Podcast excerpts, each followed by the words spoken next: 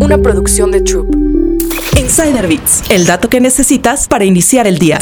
¿La inteligencia artificial puede salvar al planeta? Las startups de tecnología climática creen que la inteligencia artificial puede salvar el planeta, pero no es tan sencillo. Actualmente ya existen robots impulsados por inteligencia artificial que pueden separar la basura.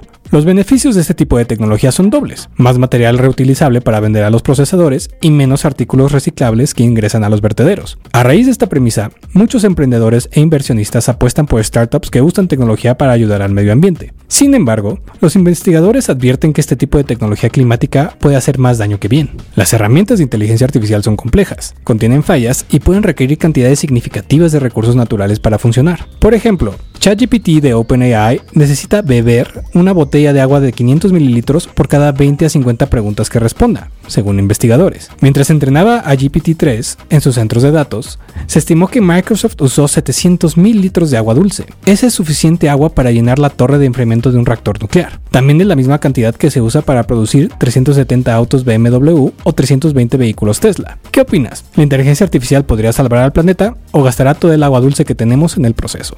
Insider Bits, el dato que necesitas para iniciar el día.